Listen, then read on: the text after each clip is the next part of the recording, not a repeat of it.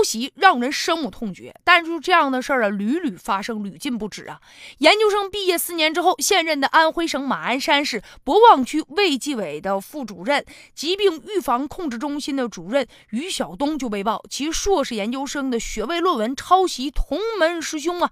二月十六号的时候，安徽医科大学党委宣传部呢就获悉了，说学校呢将尽快的来核实此事，甚至有的人说你抄的有点太懒了，太没有。技术含量了吧？这个论述的结构几乎是一样的，内容多处雷同啊，结论是高度的一致，而且雷同之处呢，甚至包括整段的文字，就连改都不改，部分段落呢只是调整了一下顺序，或者是更换了部分关键词以及数据了。这样的两篇孪生的论文，竟然是出自同一导师，而且呢被收录到了中国知识资源总库当中，这简直就是对学术界的一种不尊重嘛！咱们再来看。一看，涉嫌抄袭的同门师兄论文的这个作者是谁呢？他叫于晓东啊，现任的这个疾控中心的主任嘛。这下咱们就懂了哦，原来呢，抄袭的这个人呢，人家是有身份的，是不一样的。要不然怎么敢这么肆无忌惮的抄袭呢？这么明目张胆的，你抄袭的东西，你居然还敢发表？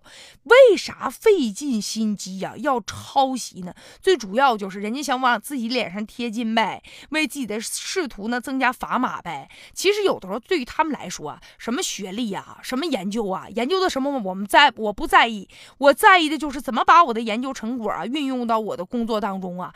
以后再一问，再一填学历的时候，那我是研究生毕业，我跟本科我就是不一样啊。只要是我论文通过了，学位达到了，哎，我的目的就达到了。你甭管我在学位学习的过程当中学没学到什么知识，所以在有些人的眼睛当中啊，这个学位就是一个招牌，仅此而已。这就是一种非常畸形的一种功利主义的思想在。作祟，而且现在抄袭，抄袭的是同门师兄，他呢就是不顾一切手段搞定我的导师。但凡导师只要睁一只眼闭一只眼，你说导师他能不知道这两篇论文是一样的吗？哎，导师不吱声，我这事儿就算是大事，我就完成了。而且他居然还敢把这个文章就发表出去，他可能自以为自作聪明呗，觉得谁能仔细看呢？没有人会知道的，就抱着这样的侥幸心理。而且呢，这两篇文章让人觉得特讽刺的，就是都被编入到。了中国知识资源总库了，那这个总库你在编录的过程当中，这个编辑有没有工作到位啊？两篇文章是一样的，难道你都没有发现、没有看出来吗？在这个编排的过程当中，没有任何的审核吗？与此同时，现在如果说认定了他这个毕业论文存在问题的话，那他这个学位还能授予他吗？现在是要进行进一步的追究的呀。所以有的时候啊，想走捷径，只能是偷鸡不成蚀把米，搬起石头砸了自己的脚啊。